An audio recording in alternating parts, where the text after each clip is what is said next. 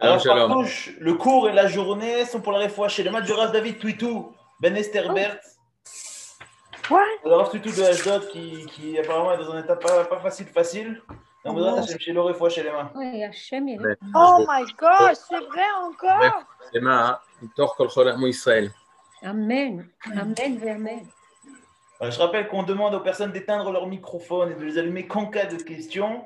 Toda Rabin, Toda Rabin, David Partouche. Shalom, shalom. euh, On- Comment Ah non. Shalom à tous, nous continuons. Aujourd'hui, nous allons finir euh, le Notri, la chrétienté. Nous allons commencer euh, l'islam et finir l'islam, de manière à ce que la semaine prochaine, nous puissions commencer enfin ce qui nous intéresse le plus, c'est-à-dire le Yehudi, le Rav qui va parler. Attendez, j'arrange, voilà.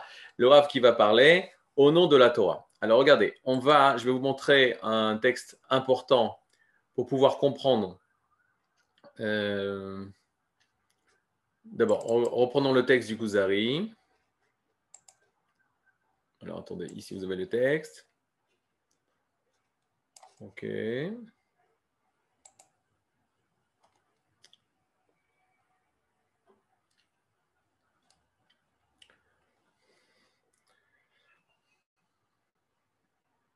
Donc, on avait parlé de Ve'imlo niye mibnei Israël si nous appartenons pas aux enfants d'Israël, ça c'est les chrétiens qui le, la chrétienté dit, si nous appartenons pas au niveau de l'ADN, nous sommes pas les descendants directs des enfants d'Israël, c'est-à-dire, car les enfants d'Israël, leur descendance, c'est bien entendu les Juifs, Anachnu yoter Israël. nous sommes plus appelés à être appelés les enfants, les vrais enfants d'Israël. C'est-à-dire que dans la tête, dans la conception de la chrétienté, ils sont le vrai Israël au niveau de la pensée, au niveau spirituel. C'est-à-dire ils ont hérité de l'héritage spirituel d'Israël. Or, l'héritage euh, des enfants d'Israël au niveau de la, de, la, de la matérialité, alors ça va être les Juifs. Les Juifs, en effet, ils sont la continuité historique au niveau, de, euh, au niveau du corps, au niveau de la descendance des enfants d'Israël. Mais nous, nous sommes appelés le vrai Israël parce que nous avons hérité l'héritage spirituel et pas l'héritage du corps, l'héritage de l'ADN. Mipne, maintenant c'est quoi la cause? Shanachnu olchim achare divrei HaMashiach, parce que nous suivons les paroles du Mashiach, qui sont bien sûr l'acrobate. Je vous rappelle que, que l'essentiel en fait de ce qui reste, de tout ce qui se passe au niveau de la chrétienté, c'est que Jésus, l'acrobate, est représenté comme le Messie. Qu'est-ce que ça veut dire le Messie? C'est pour ça que euh, ça a été très. euh, certaines personnes étaient étonnées que Jésus est appelé Dieu lui-même, qui, est devenu, euh, qui est devenu un homme, qui est devenu une créature. Parce qu'on a l'impression qu'on parle du Jésus en tant que Messie, c'est, communément répandu, tout le monde sait ça, qu'il est le Messie, il croit au Messie. Maintenant, pourquoi c'est ce qu'on croit? Parce que c'est ce qu'il reste en fait. Étant donné que Dieu a été assassiné, il y a eu le déicide, l'assassinat de Dieu par les enfants d'Israël, par les Juifs de la même époque, il ne reste plus que l'espoir de sa résurrection. Et ceux qui croient à ce Messie, en étant Jésus étant le Mashiach, alors ils vont pouvoir accéder, accéder à la rédemption, accéder au paradis, et il ne reste plus qu'à croire en lui et attendre sa venue. C'est-à-dire Donc c'est pour ça qu'à la fin, il parle, il fait parce que nous, nous suivons, nous les chrétiens, nous suivons les paroles du Mashiach. Jésus en tant que Mashiach. C'est pour ça qu'on appelle ça Jésus, Jésus euh. Jésus-Christ, le Christ, Akavana Christos en araméen, en araméen. En grec, ça veut dire celui qui est oint, celui qui a été oint. C'est-à-dire c'est la traduction du mot hébreu Mashiach. Mashiach, c'est celui qui est oint, l'onction divine. Le Shemen Amishra, c'était l'huile d'onction divine qu'on versait sur les rois d'Israël, sur les prêtres d'Israël, sur les kélim, sur les ustensiles du Beth Amikdash pour rentrer en fonction publique, en fonction de, de sainteté. Et donc, on va parler du Christ. À Kavana, on va mettre en avant le fait qu'il est le Messie et qu'il va libérer ce monde, mais il doit avoir la résurrection, le retour de Dieu sur terre. Mais tant qu'il ne revient pas, alors Dieu n'est pas sur terre. Il y a l'assassinat de Dieu, on attend son retour. Donc, c'est pour ça qu'on a expliqué que la chrétienté, elle fête le dimanche comme étant le jour du Shabbat, en étant le huitième jour. C'est-à-dire, il n'y a plus d'histoire. On a passé les sept jours de la création et on, attend en fait la réalisation du huitième jour. Cette réalisation du huitième jour, elle existe chez nous. Elle existe dans la Torah, bien entendu. Vous savez qu'à chaque fin de, premier, de, jour de création, on a un passou qui dit, un verset qui dit Vaïe erev ce fut la nuit, ce fut le jour, Yom Echad, le jour 1. Vaïe erev Yom Sheni, ce fut le jour, ce fut la nuit, Yom numéro 2. Nous avons Vaïe erev voker, Yom Hashishi. Est-ce que ce pasouk existe, oui ou non? Est-ce que vous connaissez ce pasouk Yom Hashishi. C'est-à-dire que quand on dit le, quand on dit le kidouche le vendredi soir, on commence par Yom Hashishi Vaicholo Hashamaim Vaharet. En fait, Yom Hashishi qu'on commence dans le kidouche du vendredi soir, c'est la fin du pasouk qui dit Vayerev Voker Yom Hashishi. Mais en fait, c'est seulement la fin d'un passage. La partouche, vous n'êtes plus là. Regardez, c'est extraordinaire. Euh, en fait, c'est seulement la fin du passouk de Vayerev Vayivoker. Ce fut le jour, la nuit, ce fut le jour, Yom Hashishi, le sixième jour. Maintenant, je vous pose la question, et ça, c'est une question piège. Y a-t-il le passouk Vayerev Vayivoker, Yom Hashevi'i ou Yom Hashabbat? Ce fut la nuit, ce fut le jour, ce fut le jour du Shabbat. Oui ou non? Non, non? Il n'y a pas ce non. pasouk Non, il n'y a pas ce pasouk. En effet, il n'y a pas ce pasouk dans la Torah. C'est-à-dire que la Torah ne, ne parle pas de la fin du septième jour.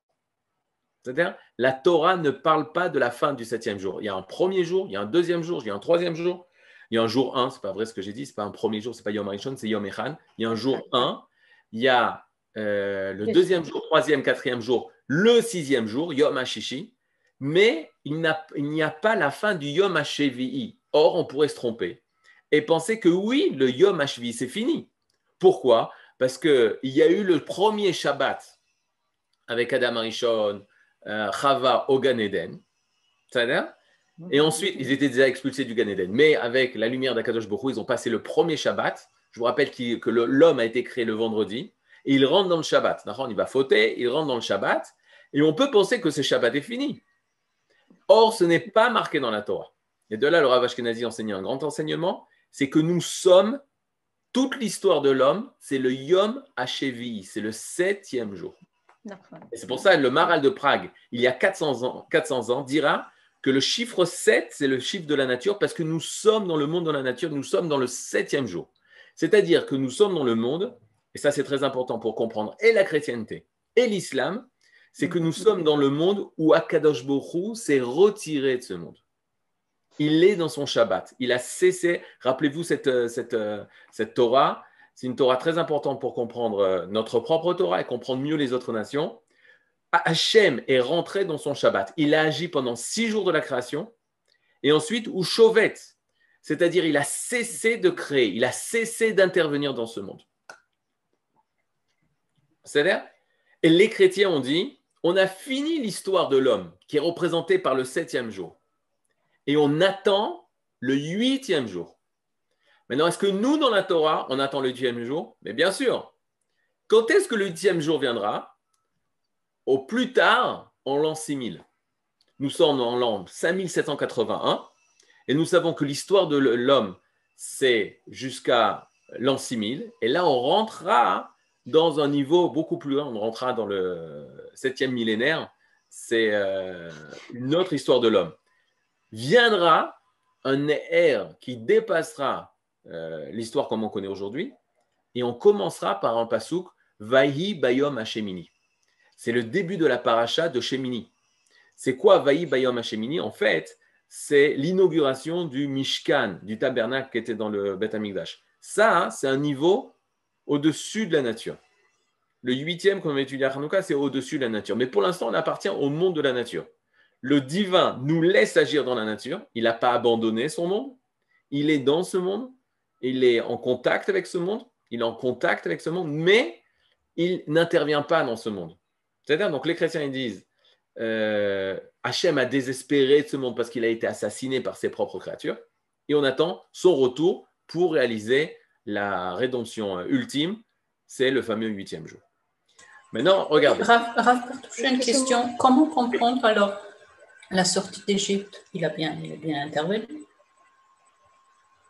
Alors ça, c'est une excellente question.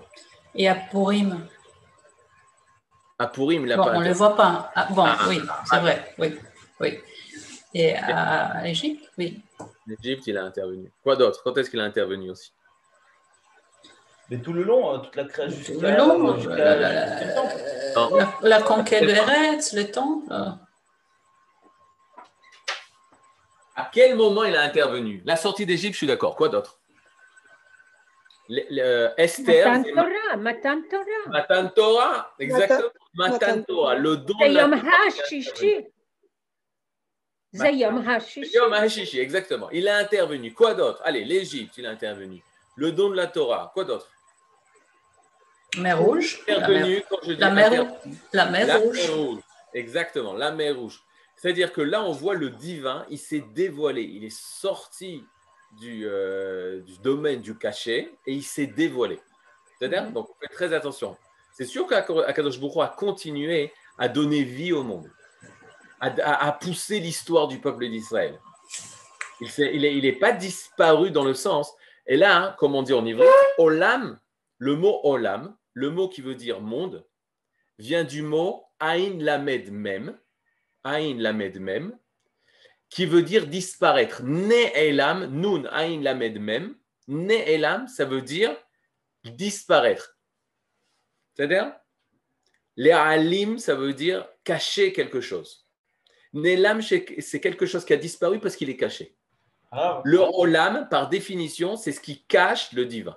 Tu te balades dans le monde. Est-ce que le, monde dévoile le divin ou cache le divin? La première étape, c'est euh, le dévoilement du divin. Celle qui a écrit Chava Chazakobaro, c'est la réponse. Mais pour l'instant, comprenez que ce monde, il cache Dieu. Et ça peut entraîner une, une, une, une mauvaise compréhension. Et c'est ça les problèmes des religions. Les problèmes des religions qui vont essayer d'expliquer que Dieu n'intervient pas, alors, ils vont, ils vont être euh, face à une explication qui va être une explication humaine ou même théologique pour expliquer que Dieu, on ne le voit plus. Donc, les chrétiens, ils ont décidé. Dieu a été tué. Il y a toute la période de la névoie quand même. Où Dieu, il n'intervient pas en ouvrant la mer, mais, mais à travers euh, ce qu'il fait passer, il nous guide quand même. OK, d'accord. Mais là, on voit dans la sortie d'Égypte, dans le Maboul, le déluge, d'accord? Dans les euh, Migdal Bavel, dans la tour de Bavel, on va avoir euh, la névoie, on va avoir le dévoilement du Beth Amikdash, mais ça, c'est des choses normales. Oui, Ça, mais c'est des Dieu, choses- Arabe, il a intervenu qu'une seule fois, c'est la mort des premiers-nés, ou sinon c'était tout le temps des anges à lui ou des choses comme ça. Non, non, non, non. C'est-à-dire que même la sortie d'Égypte, c'est lui. Tout est lui. Tout est lui. Là, on a dévoilé Etzba Elohimi. Pha- Pharaon, il va voir le, doigt de Dieu. Les, sorciers de Pharaon vont dire ça, c'est ça, c'est Hachem. Alors attendez, je donne la, réponse. La, réponse, elle a été donnée, elle a été écrite ici sur, dans le chat. En effet, écoutez, la, ça, c'est un chidouche très, très, très important qui est une des bases. Le chidouche, il est le suivant. En effet, Akadosh a créé la nature. Et maintenant, c'est dans le monde des hommes. Je réponds à David par rapport à la prophétie. La prophétie, c'est l'homme qui est devenu capable de recevoir la prophétie. C'est-à-dire, si, tandis que euh, lors de la mer Rouge ou lors de Matan Torah, c'est une action divine qui vient et qui se dévoile pleinement à l'homme, même si, entre guillemets, il ne méritait pas. C'est-à-dire, même. Euh, non, mais une communauté, Rav, Evdel, entre, entre euh, Notsrut et nous, on est, on est tous Neshamot qui étant là. Le dévoilement du divin, lorsqu'il va parler, lorsqu'il va dévoiler, il va donner ses commandements au Arsinaï, oui, c'est une, euh, c'est une intervention divine. Maintenant, regardez bien. On a dit le monde, il cache le divin. Le monde ne dévoile pas le divin. Les plus grands miracles, dira le Maral de Prague, et en se basant sur Purim, comme vous avez dit. Vous avez parlé de Purim. Il va se poser la question, le Maral de Prague, il y a 400 ans, il va dire, à chaque fois que je dis le Maral il a 400 ans, parce que moi je trouve ça extraordinaire, c'est-à-dire que le Maral de Prague, à 400 ans, il va donner des textes que tu, aujourd'hui tu, tu, tu as soif de les lire. Il dit la chose suivante il dit qu'est-ce qui est plus grand, Hanouka ou Purim? Il se pose la question qu'est-ce qui est plus grand? Il y a deux fêtes qui sont instituées par nos rabbinim, Hanouka ou Purim. Réponse du Maral de Prague Purim. Parce que Purim, tout est resté dans le domaine de la nature. Le divin est intervenu il est clair que le divin est intervenu, mais dans la nature. Ça, c'est beaucoup plus grand que Hanouka, où le divin n'est pas intervenu dans le domaine de la nature. Dans quel, euh, quel moment? Les guerres? Non, ça c'est intervenir dans le domaine de la nature. Parce que si tu demandes à l'époque, les Grecs, qui c'est qui a gagné les guerres? C'est pas Dieu, c'est les Maccabim. Mhm. Non. Non. À quel moment, à quel moment Dieu a dépassé les lois de la nature? C'est dans la fiole d'huile. Et la fiole d'huile. Ça, c'est au-delà de la teva. C'est Nes chez Michutz la teva, chez Ever la teva. C'est un miracle qui est au-delà des cadres de la nature. Alors, c'est un miracle, mais au-delà des cadres de la nature. Ça marche. Purim, c'est c'est- que la création, la création de l'État d'Israël, c'est que la nature. De ne pas voir la main d'Hachem. Alors, C'est un problème, parce que Hachem a intervenu comme un Purim, ou comme un Hanouka dans les guerres des, Maccabim. Hachem intervient. La question, c'est de savoir est-ce que c'est à l'encontre de la nature qui dérange les lois de la nature ou c'est dans les lois de la nature, mais c'est quelque chose qui, waouh, surnaturel. Comme dira euh, euh, un grand chef d'armée en Israël, il dira il est clair qu'en Israël, on ne croit pas, dans l'État d'Israël, on ne croit pas aux miracles. Mais si on ne tient pas compte des miracles, alors jamais on n'aurait pu gagner des guerres. C'est-à-dire, C'est-à-dire, d'un côté, oui, c'est pas miraculeux, c'est pas une ouverture de la mer, c'est pas Hachem qui nous parle. Mais de l'autre côté, c'est sûr que c'est surnaturel. Mais c'est, écoutez cette expression, c'est Nes Shebateva. C'est un miracle qui est dans et qui s'inscrit dans la nature. Et il est beaucoup plus grand dans le projet divin qu'il y ait un miracle dans la nature qu'un miracle qui va à l'encontre de la nature. Alors, vous voulez dire Rav, que la Milchemet HaShichrur était beaucoup plus grande que Milchemet Sheshet Hayamim Les deux, il y a eu des miracles, et les deux sont grands. Pourquoi? Parce que justement, c'était dans la nature. Il n'y a pas eu une mer qui s'est ouverte. Il n'y a pas eu des extraterrestres qui sont venus et qui nous ont libérés de nos ennemis. C'est nos soldats. La Masechet Brachot, elle se pose la question. Elle dit Mais comment ça se fait qu'à des générations, y des miracles? Et des générations, il n'y a pas de miracles Réponse de Masechet Brachot, du traité Brachot il dit Là où tu donnes ton âme, ta vie pour Israël, il y a des miracles. Donc, on a la réponse. Il a Il y a 2000 ans. Maintenant, regardez. À quel moment, maintenant, on y va. Si on dit que le monde, il cache, ne dévoile pas le divin, à quel moment le divin, le divin va intervenir dans ce monde Alors, regardez, moi, je trouve ça magnifique comme enseignement. Donc, c'est du, euh, du, du Rav Ashkenazi. Il dit la chose suivante. Il dit, comment ça se fait que nous, nous devons faire le Shabbat? Comment ça se fait que nous, nous devons allumer euh, les bougies le Shabbat? Comment ça se fait que nous devons mettre les téphilines? Alors, il est clair que nous sommes imitéo Dei, l'imitation du divin. De la même façon qu'Akadosh Baruch met les tefilines, nous, on doit mettre les tefilines. Les tefilines d'Akadosh Hu, elles sont totalement différentes des tefilines de nous. Mais nous, on imite lui, mais à notre niveau. En effet, dans notre filine, il y a marqué Shema Israël Hashem Elokeinu Hashem Echad. Écoute Israël, éternel ton Dieu, éternel étant. La Gemara dans Meseret Barachot, d'Avzaïn, elle demande Et dans les tefilines de Kutchabrichu, dans les tefilines d'Hachem, qu'est-il donc marqué? Mi Kamcha Israël Goyechad. Qui est comme toi, Israël, nation unique dans sa terre? Et Dieu dit De la même façon que vous, ici-bas, vous, le peuple d'Israël, vous parlez de l'unicité ou l'unité d'un Dieu, d'Hachem, moi, dans le ciel, je parle de l'unité ou l'unicité d'Israël. Donc, il y a les tefilines d'Hachem et les du peuple d'Israël. Et Zé Kenegedze. Et ça, c'est en face de ça. Ou plutôt, nous, nous sommes la continuité des tefilines d'Hachem. Chazak. Hachem, chaque vendredi après-midi, avant le Shabbat, il éclaire ce monde. Alors nous, chaque foyer, chaque mishpacha, elle doit éclairer ce monde avec les nérotes de, Shabbat, etc., etc. Maintenant, de la même façon, Hachem fait Shabbat, alors nous aussi, on doit faire Shabbat. Mais il y a une grande différence. C'est que Kadosh il fait Shabbat tout le temps. Depuis la création du monde, Akadosh Baruch est rentré dans son Shabbat. Et il n'est pas sorti de son Shabbat. Qu'est-ce que ça veut dire rentrer dans son Shabbat? C'est qu'il a cessé de créer, de, créer ce monde.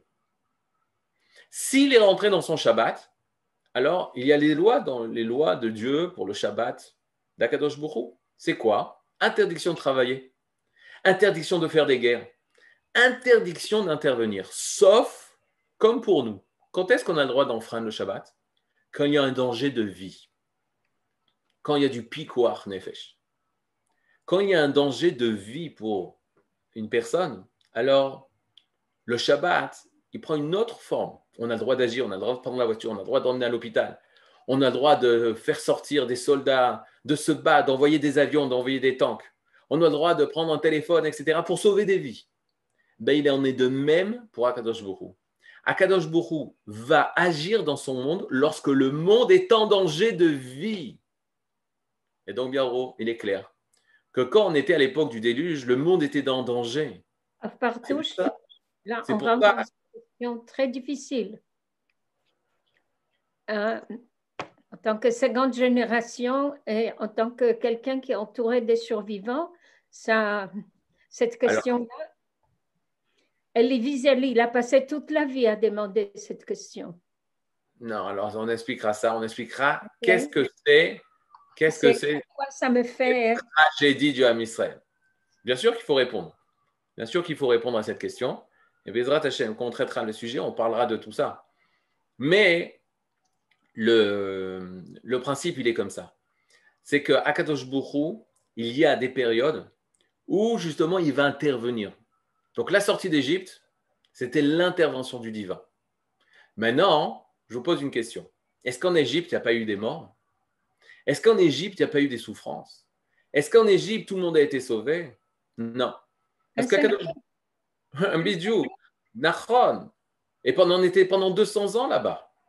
Parce qu'avant d'intervenir, Akadosh Bourou a laissé l'homme. Akadosh Bourou a laissé l'homme la possibilité de faire le bien et le mal. Et Pharaon, il a décidé de faire le mal. Maintenant, il va avoir une intervention divine. Il faut savoir à quel moment. C'est quand les hommes se sont réveillés. Très dur ça. Quand les hommes se sont réveillés, le premier qui va se réveiller, il s'appelle Moshe. Lorsqu'on se pose une question, qui est le premier qui a donné les plaies en Égypte La réponse, elle est simple. C'est pas Hachem. Non? Non, c'est pas à Makat Dam. C'est pas à la plaie du sang.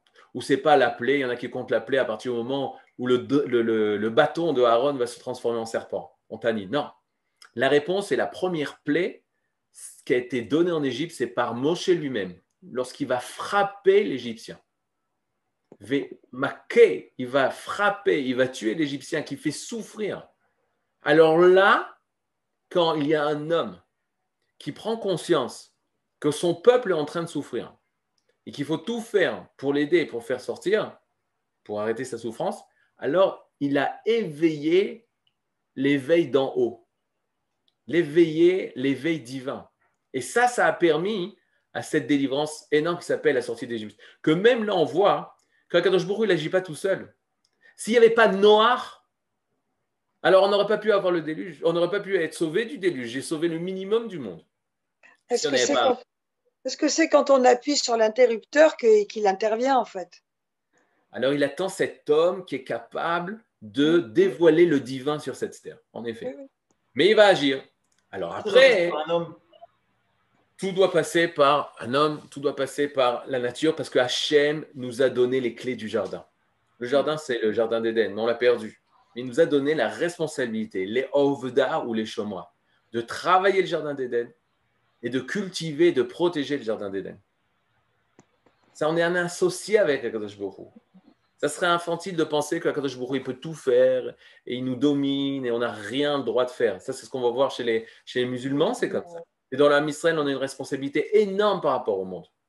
Une fois, il y avait un élève qui avait donné un, cours sur. euh, Il, était, euh, il avait un, diplôme d'histoire. Il a donné aux jeunes élèves qui étaient beaucoup plus jeunes que lui, des jeunes bacheliers, il leur a donné un cours sur la Shoah. Et il commence à expliquer euh, on parle de Imar Shemo Hitler comme étant d'un démon. Il y a un rave qui dit que c'était un Shindalet. Et il ramène plein de choses bizarres, etc., etc., etc. Et à la fin, il dit tout ça est faux.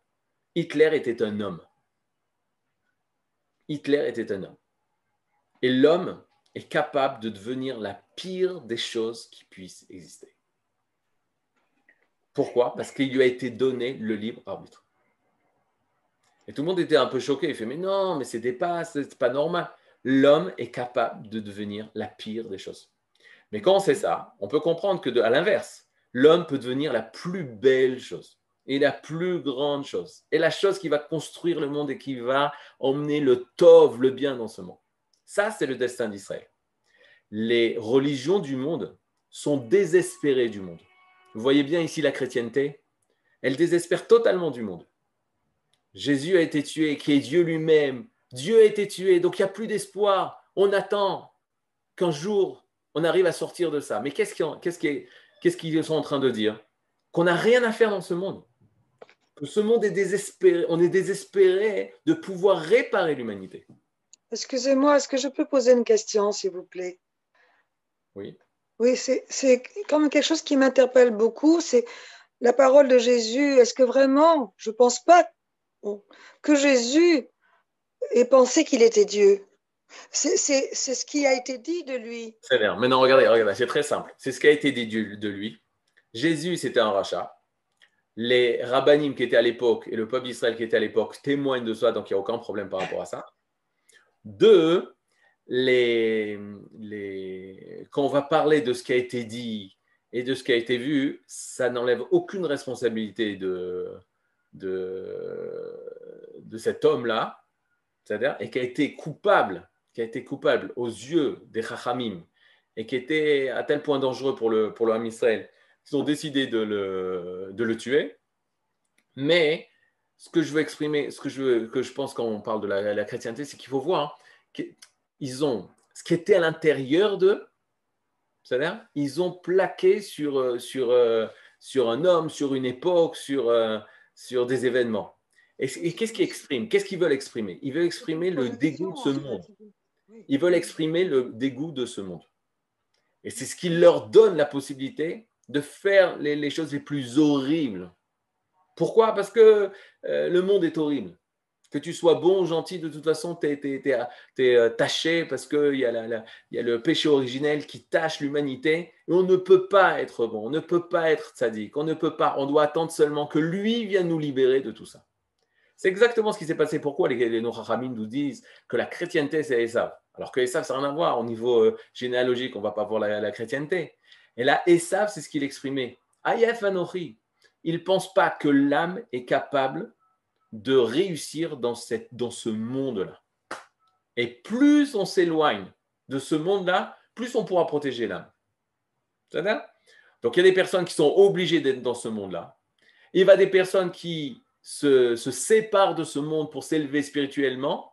C'est-à-dire mais de ce monde, on ne peut rien attendre au niveau spirituel. Il on ne peut pas réparer ce monde. D'ailleurs, ce n'est pas par hasard que la chrétienté s'est opposée aux sciences, s'est opposée au progrès, c'est opposé à la médecine, c'est opposé à tout ce qui était, on veut essayer de faire avancer le monde. C'est l'obscurantisme par, définition. Alors que la Torah, elle, elle est tournée vers le progrès, elle est tournée vers la science, elle est tournée vers faire avancer le projet divin, faire avancer l'humanité, apporter du bien au monde. Mais ça Maintenant, regardez, le, je voulais finir sans rentrer trop euh, dans le texte. Je vous conseille encore une fois de lire euh, le grand passage de Livni, Le d'Israël, l'espérance du monde sur la chrétienté. Il y a 30 pages sur la chrétienté.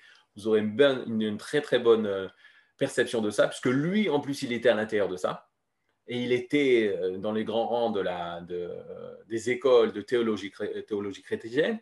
Et il va parler, et ça, j'y arrive, et ça c'est important pour la suite, puisque le Kuzari parle énormément de ça il va parler de l'étouffement de la prophétie. Et là, on y va.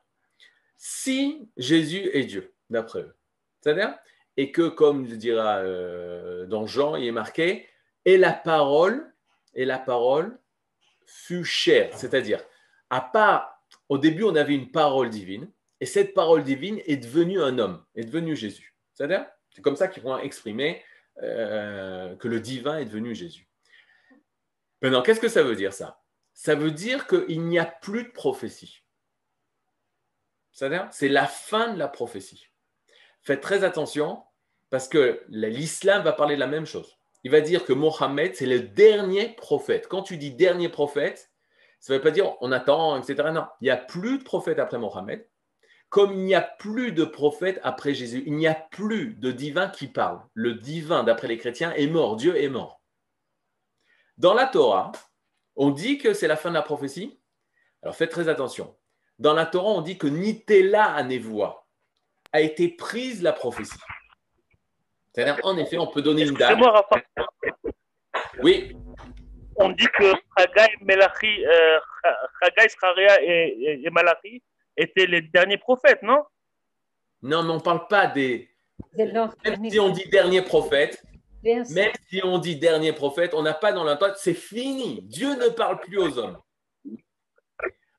C'est pour ça que quand on voit le langage de nos sages, c'est nous quand on parle de l'histoire d'Israël, mais moi je vais te dire, voilà, à partir de la fin de la prophétie, c'est Anshek Neset Agdola, en 3708, euh, Alexandre le Grand arrivé à Jérusalem, on a, parlé- on a donné une date de la fin de la prophétie. Mais quand je dis la fin de la prophétie, c'est pas qu'il n'y a plus de prophétie, c'est qu'il n'y a plus de prophètes.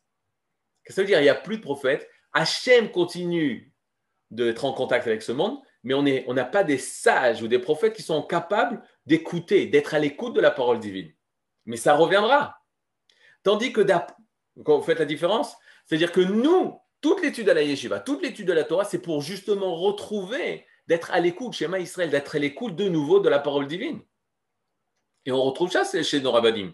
Le roi HaKodesh, l'esprit de sainteté, euh, le, le chalom, le rêve, comme on voit dans Kuzari. On veut justement retrouver l'esprit prophétique. C'est tout notre but. Notre but, en passant. Pourquoi nous sommes retournés en Eretz Israël? Parce que notre but, c'est retrouver la prophétie qui ne peut se passer seulement quand on est en Eretz Israël. J'ai cru voir dans le, chat une personne qui parlait de Yona. Yona n'est prophète que parce qu'il est en Eretz Israël, et ça, il a très bien compris. Que quand il commence à prendre le bateau pour quitter le littoral d'Eretz Israël, il se coupe de la prophétie. Hachem ne peut pas, ne lui parle pas, parce qu'il n'est plus capteur de la parole divine. Or, on est en Eretz Israël pour retrouver la parole divine. Or, d'après la chrétienté, il n'y aura pas ça. Il y aura seulement la résurrection de lui qui emmènera la libération du monde. C'est-à-dire Mais on ne on n'est plus en rapport avec, avec le divin. Le divin n'est plus de ce monde. D'après Mohammed, qui est considéré comme le dernier prophète, toute personne qui se dit prophète après, c'est faux. Il ne peut pas avoir d'une continuité après Mohammed. Or, regardez chez nous, dans, la, dans, la, dans, dans, dans l'islam, dans l'islam, depuis la mort de Mohammed, il n'y a pas eu de progression au niveau de la Torah de l'islam, au niveau de la loi de l'islam. C'est seulement des explications par rapport à Mohammed, il n'y a pas eu de progression. Pourquoi? Parce que c'était lui le dernier. Or, nous, qu'est-ce qu'on voit? On dit que chaque Chacham, chaque érudit de la Torah, on parle de grands érudits de la Torah, ils sont des nitzot de Moshe Rabbeinu. Ils sont des étincelles de Moshe Rabbeinu. Pourquoi on va suivre le Rabbi, Rabbi Yosef Karo? Parce que nous, nous considérons qu'il est la continuité de Moshe Rabbeinu, l'auteur du Shulchan Aruch. Pourquoi on va suivre le Rabbi Yosef? Parce qu'on va dire qu'il est la continuité de Moshe Rabbeinu et de Rabbi Yosef Karo et tous nos sages qui sont la continuité de cette écoute de la parole divine, qui se dévoile aussi dans nos sages. Donc ça, c'est très, très important. C'est-à-dire que chez... Pardon. Deux, secondes parce que j'ai peur d'oublier. Chez le philosophe, chez le philosophe, Hachem ne parle pas, Hachem ne s'occupe pas de nous, ne s'intéresse pas à nous. Donc le roi des Khazars, qui a vécu une parole prophétique, qui a vécu un rêve, alors il dit la philosophie, non, bon, c'est pas, moi j'ai j'ai vécu différemment. Il va se tourner vers la chrétienté. Parce que eux parlent de Dieu et parlent d'une relation avec l'homme. C'est déjà plus vivant. Mais il y a un problème, c'est que eux disent que Dieu est mort, qu'ils ne parlent plus, qu'il n'y a plus, Dieu depuis l'assassinat des Juifs qui ont assassiné le Dieu. Il va se tourner vers l'islam et l'islam, elle dira la même chose. On est le dernier prophète. Et il y a une expression extraordinaire de Abraham Livni, il appelle ça l'étouffement de la prophétie. Étouffer Israël. C'est pas inventer une autre religion, et bon, d'Atlara, que vous ressuscitiez dans ça. C'est la chrétienté qui se dit continuité d'Israël, le vrai Israël. Et même l'islam qui se dit la continuité de la Torah et la vraie Torah, ils, en disant ça, ils étouffent la possibilité à l'humanité de se rattacher à la parole du divin, à l'écoute de la parole divine. Et c'est ça la gravité. Et c'est pour ça que le roi, le roi des Khazars, qui a eu ce rêve-là, et c'est pour ça que Rabbi Houda Levi il a inventé cette histoire. C'est-à-dire quoi il a inventé? Il a dit, il, a eu un rêve. C'est par ce rêve, parce que Rabbi Houda Levi dit l'humanité aspire à réentendre le divin, et la philosophie, la chrétienté et l'islam étouffent cette parole-là, alors qu'elle existe. mais elle étouffe. Elle étouffe cette écoute. Maintenant, faites le compte. Philosophe, ça représente la laïcité. Les chrétiens, ça représente euh, 2 milliards, 4 personnes de la population mondiale. 2 milliards et 400 millions de personnes. L'islam, ça représente 1,8 milliard de personnes. Avec l'islam et la chrétienté, on arrive près à 65% de l'humanité. L'islam et la chrétienté, ça représente 65% environ, 60% de la chrétienté, de la population mondiale. Rajoute la laïcité, les gens laïcs, etc. etc. Qu'est-ce qu'on est en train de dire? On est en train de dire que la grande majorité, la grande majorité du monde a l'impossibilité de retrouver cette parole, de retrouver cette écoute. Parce que soit la théorie des philosophes, soit la théorie des chrétiens, soit la théorie de l'islam, c'est qu'on ne peut pas, y a pas, ne cherche pas à ça. Ne cherche pas à ça. Et il écrit dans son livre, Abraham Lévy, quelque chose d'extraordinaire. Lui, il a étudié les textes. Et il disait, j'étais à des cours de théologie. On s'éloignait du texte. On lisait même pas le texte en hébreu. Mais s'éloigner du texte hébreu, au moins dans Shakespeare, tu vas lire Shakespeare en, en anglais. Tu essayes d'entendre Shakespeare qui dit ça, qui dit cette phrase-là. Qu'est-ce que ça t'apporte? Bon, ça te rapproche de ce que Shakespeare disait. Mais quand on parle, nous, d'étudier la Torah, c'est clair qu'il faut dire les mots en évrite. Pourquoi? Pour pouvoir recevoir l'esprit divin. Et je vous donne un exemple très simple. Je vous parle, Nahon. Je suis en train de vous parler. D'abord, comment vous savez? Peut-être c'est enregistré, peut-être c'est faux, etc. C'est David, il a. Il a ne dites pas tout. en fait, je suis à, Dubaï, Shalom. Et Maïnian, je vais vous expliquer ce que c'est. J'ai une pensée dans la, dans la tête, J'ai une pensée dans la tête. Mais dans cette pensée-là, c'est une pensée totalement abstraite. Mais dans cette pensée, je ne peux la penser qu'avec des lettres. C'est-à-dire, si je n'avais pas de langue, alors jamais j'aurais pu avoir des pensées. Vous êtes d'accord avec moi? Je pense, mes pensées, mes pensées qui sont dans la tête, quand je réfléchis, etc., dans ma tête, je pense en langue. En langue, mots, lettres. C'est-à-dire Ensuite, qu'est-ce que je fais? Je vais vous transmettre ma pensée, c'est-à-dire la chose qui est à l'intérieur de mon, de mon cerveau, qui est totalement abstrait, qui est formée de mots, qui est formée de lettres. Je vais pouvoir les articuler avec ma bouche. Et dans l'air, je vais arriver au micro, qui va arriver sur Internet, qui va vous sortir de votre euh, haut-parleur. Et vous entendez les lettres que j'ai dit, les mots que j'ai dit, les phrases que j'ai dit, et vous allez pouvoir rencontrer ma pensée. Est-ce que jusque-là, vous êtes d'accord? Oui. Bien fait. Maintenant, vous faites la même chose avec un texte. Vous prenez un texte d'un écrivain quelconque, vous allez lire ce qu'il dit. Donc, vous allez, en lisant ce qu'il dit, vous allez être capable de vous rattacher à la pensée qu'il dit. À la pensée qu'il dit. Si je vais lire Shakespeare, je vais me rattacher à la pensée de Shakespeare. Si je vais lire Newton, je vais me rattacher à la pensée de Newton. Une lettre en hébreu, ça se dit hôte. Ot, ça veut dire lettre. Otiot, des lettres. Euh, Israël, on dit, c'est les anacrostiches de Yeshishim Ribo Otiot, la Torah. Il y a 600 000 Otiot lettres, la de la Torah dans la Torah. C'est-à-dire environ, il y a plus que 600 000, mais environ 600 000. Otiot, c'est des lettres. Mais c'est aussi le mot hot, retenez-le parce qu'on aura l'occasion de l'apprendre. C'est euh, le, le, le shoresh de hot, c'est Aleph Tav, de Aleph à Tav. Mhm. Et en fait, ça veut dire venir. Venir. En araméen, on le voit souvent, mais même en ivrite, on le voit une fois dans la Torah, dans le Chumash, dans la paracha de Vezot Aberacha, où il est dit euh, Ata mirivot kodesh. Ata, il est venu des myriades de sainteté, des myriades de sainteté. Ata mirivot. Comme Ata tu, c'est pas tu, c'est pas toi, c'est venir. C'est-à-dire que grâce aux lettres, on fait venir la pensée. Maintenant, ridouche. Peut-être pas pour tout le monde, mais quelque chose d'important de comprendre.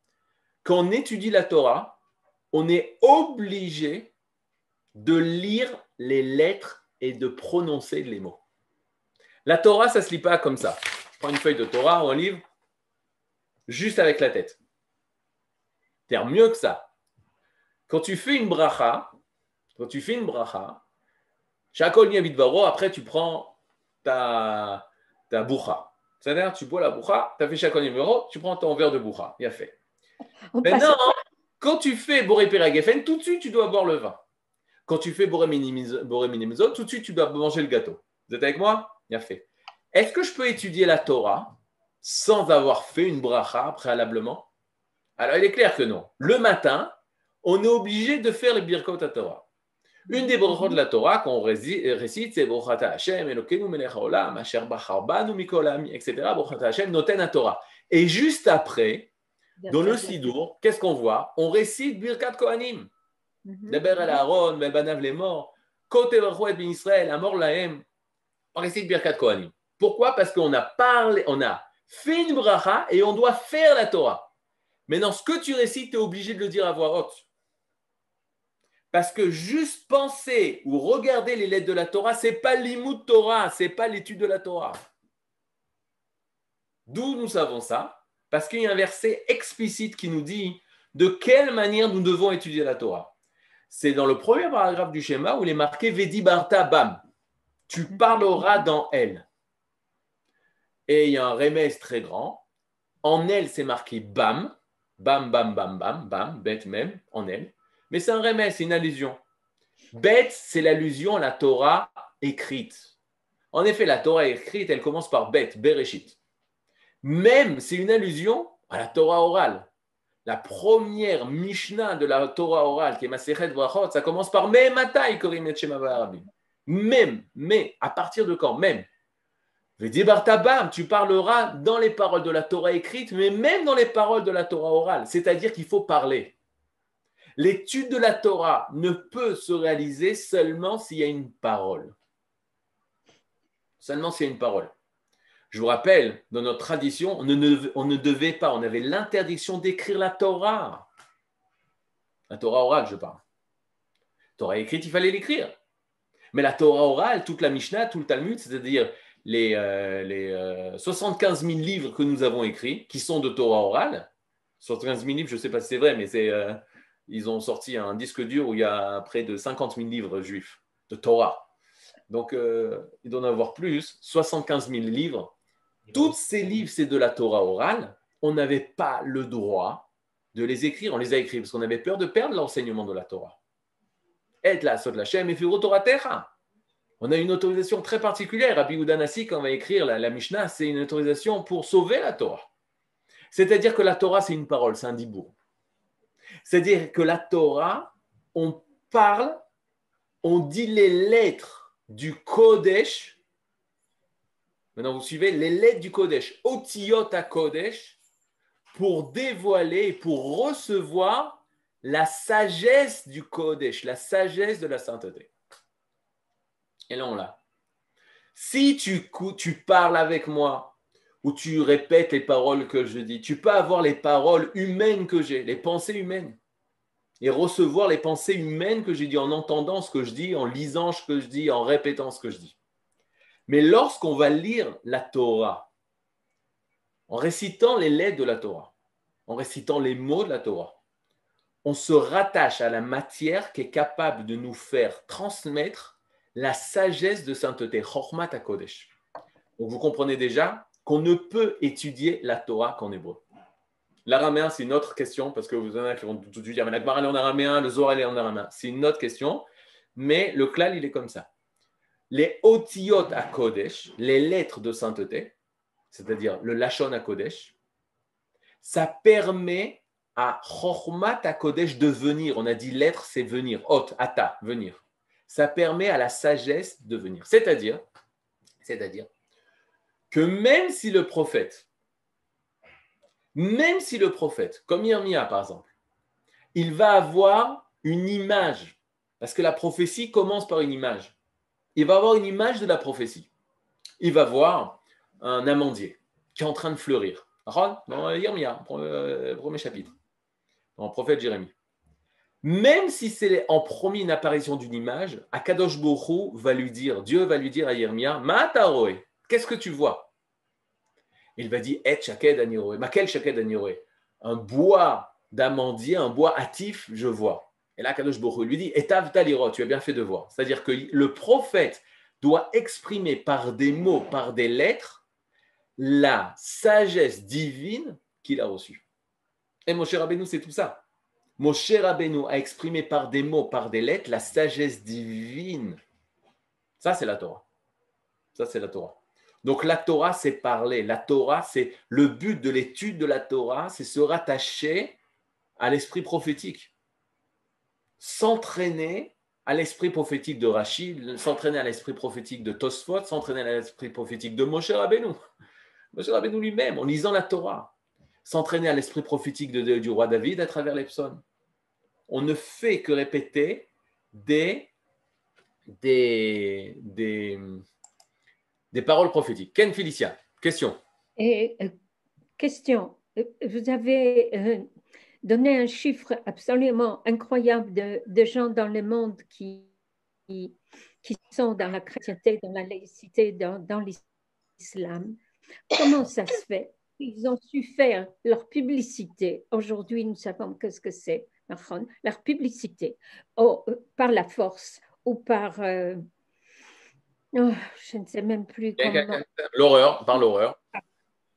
mort, ou par je ne sais plus quoi, que tant de gens sont arrivés à, à- à- à- à s'y attacher à ces choses-là.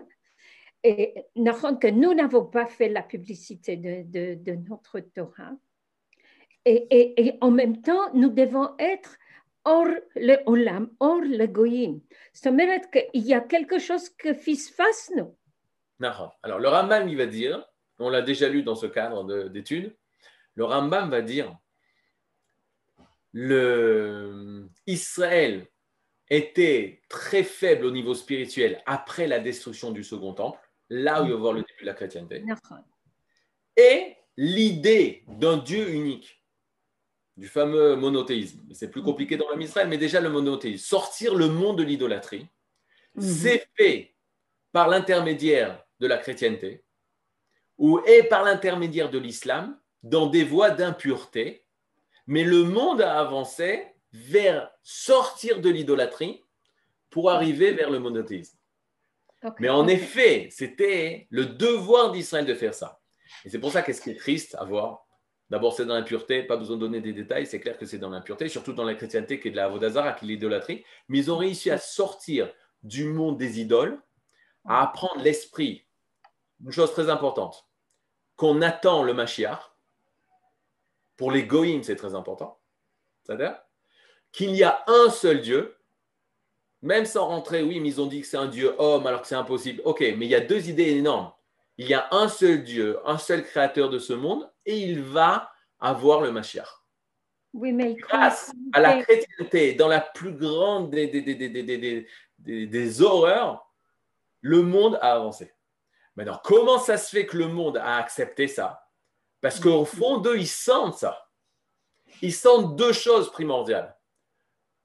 Le divin ne pas, n'est, plus là depuis la destruction de- du temple. Et deux, on attend son retour. Mais non, tout le reste qu'on explique dans nos cours pour pas nous comprendre le, mensonge de, ce que dit la chrétienté, c'est comment, pourquoi, etc. Mais ces deux idées, on pourrait les appliquer au Ham Israël. Je traduis par la Shekhinah. La présence divine a disparu. Pendant 2000 ans, on était dans Galout. Où elle était la Shrina Où était la Shrina ben, La boucherie. À la boucherie cachère, elle était la Shrina. Enfant du Shteil. Elle était, moi j'habitais Aix-en-Provence, elle était rue de Jérusalem. Vous savez Il y avait une rue de Jérusalem, c'était là où il y avait la synagogue. C'était là-bas où elle était, la Shekhinah.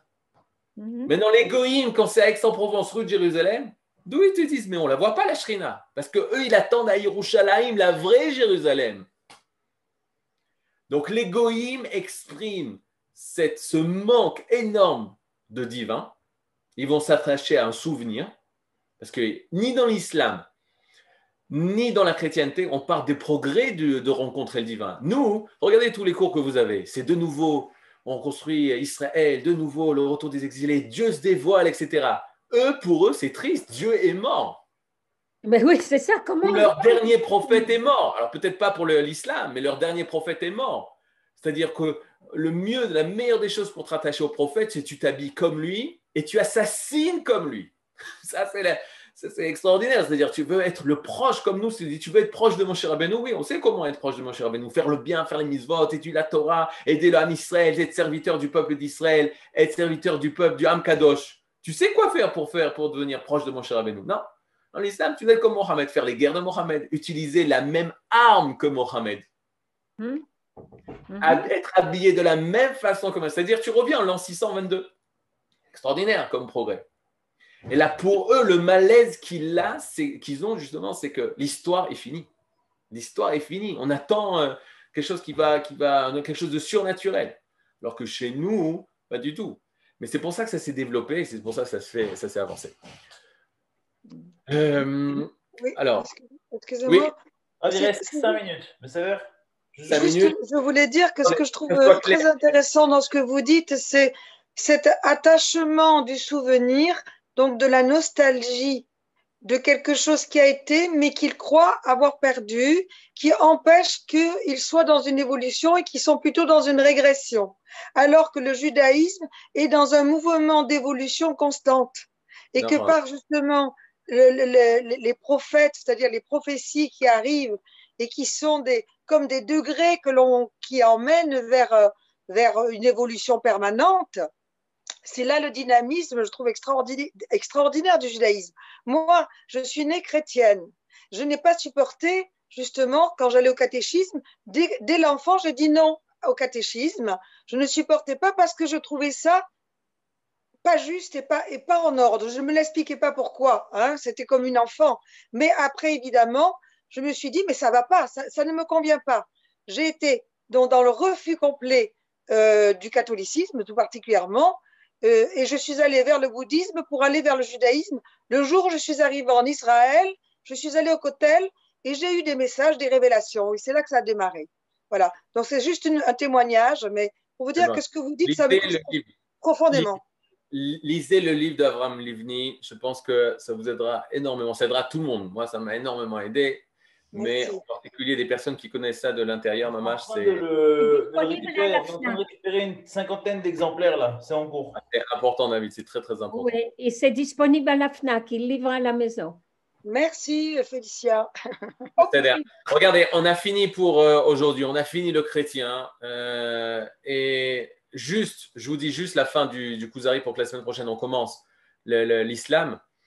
Le, le le roi, le, roi des Khazars, le Meler à Kuzari, va dire la chose suivante. Il va dire aux chrétiens, ce que tu me dis, c'est une chose qui va à l'encontre de la logique. Qu'une femme vierge va donner naissance à Dieu, que Dieu lui-même va devenir homme, c'est une chose qui est au-delà du rationnel. On appelle ça le paradoxe chrétien. C'est d'un côté, on parle de Dieu, mais qui est homme. On parle de l'infini, qui est fini. On parle du créateur, qui est créature. C'est-à-dire, c'est quelque chose de totalement illogique. Il y a deux choses quand on rencontre un phénomène illogique. Soit nous sommes quand même capables de l'expliquer, alors ça devient plus illogique, soit nous l'avons vécu. Or, le chrétien, le, roi des Khazars dit, un, c'est inexplicable au niveau de la logique. Deux, je n'ai pas vécu ça. Ce que tu racontes, je ne l'ai pas vécu. Et je vous donne un exemple très simple. Imaginez-vous que moi, David Partout, je rencontre des martiens.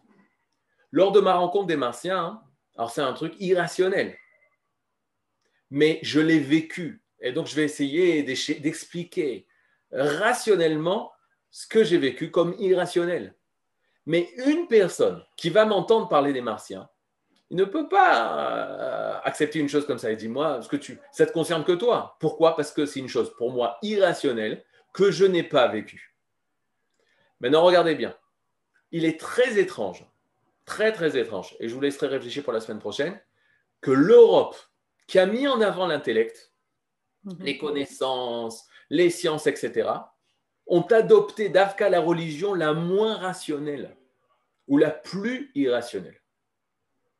Et c'est très fort de la part du Kuzari de ramener ça comme réponse, parce que cela veut dire que la Emouna est rationnelle. Et chez la chrétienté, la Emouna n'est pas rationnelle. Or que nous, on parle de Chochma, de sagesse, de la Da'at et Hashem, de connaître le divin. C'est-à-dire que oui, il y a une sagesse et qu'il faut l'étudier. C'est-à-dire que dans la Torah, on va mettre le côté de l'étude avant l'expérience qu'ils appellent l'expérience religieuse.